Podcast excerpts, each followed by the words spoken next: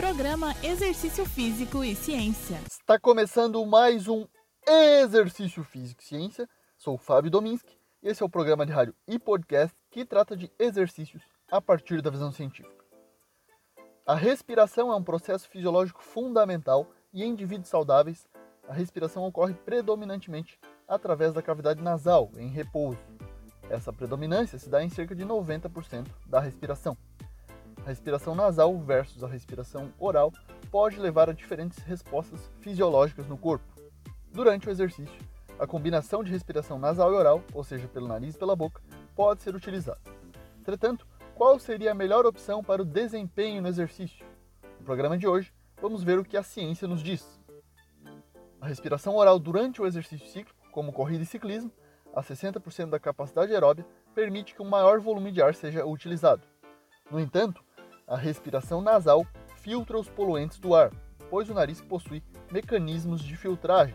Por exemplo, as crianças parecem adotar um padrão de respiração oronasal com mais frequência em repouso e mais cedo quando em exercício, aumentando potencialmente a sua exposição à poluição. Tanto que as crianças são alvo de muitas pesquisas na área de qualidade de poluição do ar. Entretanto, é limitada a evidência disponível para suportar suficientemente a hipótese de que a respiração nasal durante o exercício irá melhorar a filtragem de partículas transportadas pelo ar ou gases em comparação com a respiração oral. Além disso, a respiração nasal facilita a produção de óxido nítrico brônquico, que pode influenciar positivamente o exercício. O óxido nítrico é uma das substâncias vasodilatadoras liberadas pelo endotélio durante e após o exercício físico, agudo e crônico. Exercício físico pode aumentar a biodisponibilidade de NO de forma aguda e as adaptações crônicas do exercício em relação aos parâmetros cardiovasculares são dependentes do aumento da biodisponibilidade de NO induzida pelo exercício. Você já deve ter notado que em determinado momento, quando se exercita, mesmo que inicie respirando somente pelo nariz, ocorre uma troca do modo como respira, passando a inalar e exalar o ar pela boca. Embora muitos estudos tenham tentado definir o ponto exato dessa troca, isso é muito difícil devido à grande variação nos padrões respiratórios individuais. Porém, o tamanho da via aérea nasal foi determinado como o maior contribuinte para esse ponto de comutação, que significa essa mudança no modo de respirar. Assim, narinas maiores e maior cavidade nasal reduzem a resistência do fluxo de ar.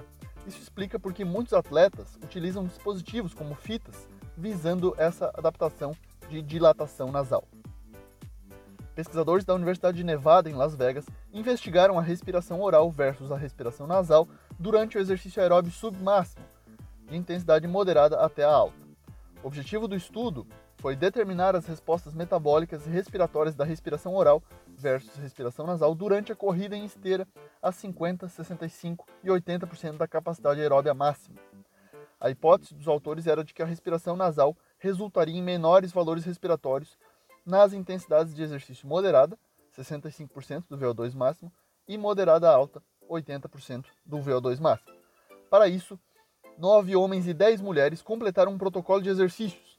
Nos testes em laboratório, os participantes realizaram corrida submáxima em esteira, com intensidades crescentes de 50%, 65% e 80% do seu VO2 máximo por 4 minutos em cada intensidade, uma vez utilizando respiração oral e uma vez com respiração nasal em ordem contrabalanceada. Assim, o protocolo submáximo consistiu em 12 minutos de corrida, a menos que o participante não tenha conseguido concluir algum teste.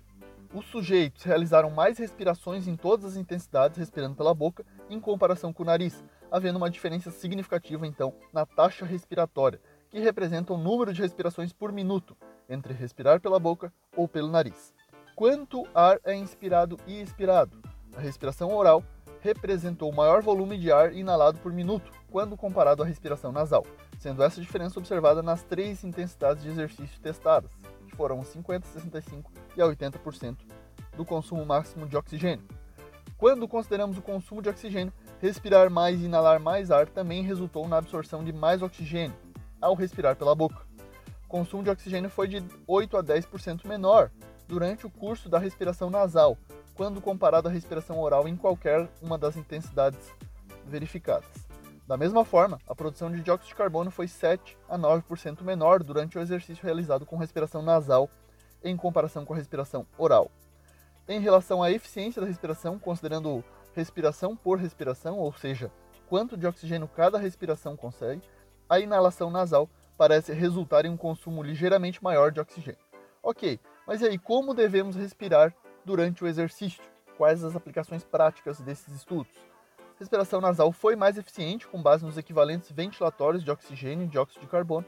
No entanto, quando outras variáveis são consideradas em conjunto, é provável que a respiração pela boca represente a forma mais eficaz, especialmente em intensidades de exercício mais altas.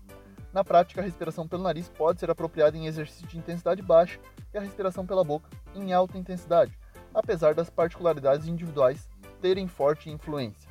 Esse foi mais um Exercício Físico e Ciência. Lembrando que todos os nossos programas estão no Spotify, no Google Podcasts, no Deezer e no Apple Podcasts. Um abraço e até a próxima. Você ouviu Exercício Físico e Ciência com o professor Fábio Dominski na Rádio Desk FM 91.9.